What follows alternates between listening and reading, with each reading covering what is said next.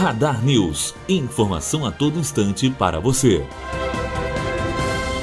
Pelo menos 57 pinguins foram encontrados mortos em uma praia ao sul de Ilha Comprida, no litoral de São Paulo. O registro, feito por um morador da cidade, acontece duas semanas após mais de 200 animais da mesma espécie serem achados sem vida nas praias do município, e também em Iguapé e na Ilha do Cardoso, na mesma região. Bianca Oliveira, aluna do terceiro ano de jornalismo, direto para a rádio Unifoa.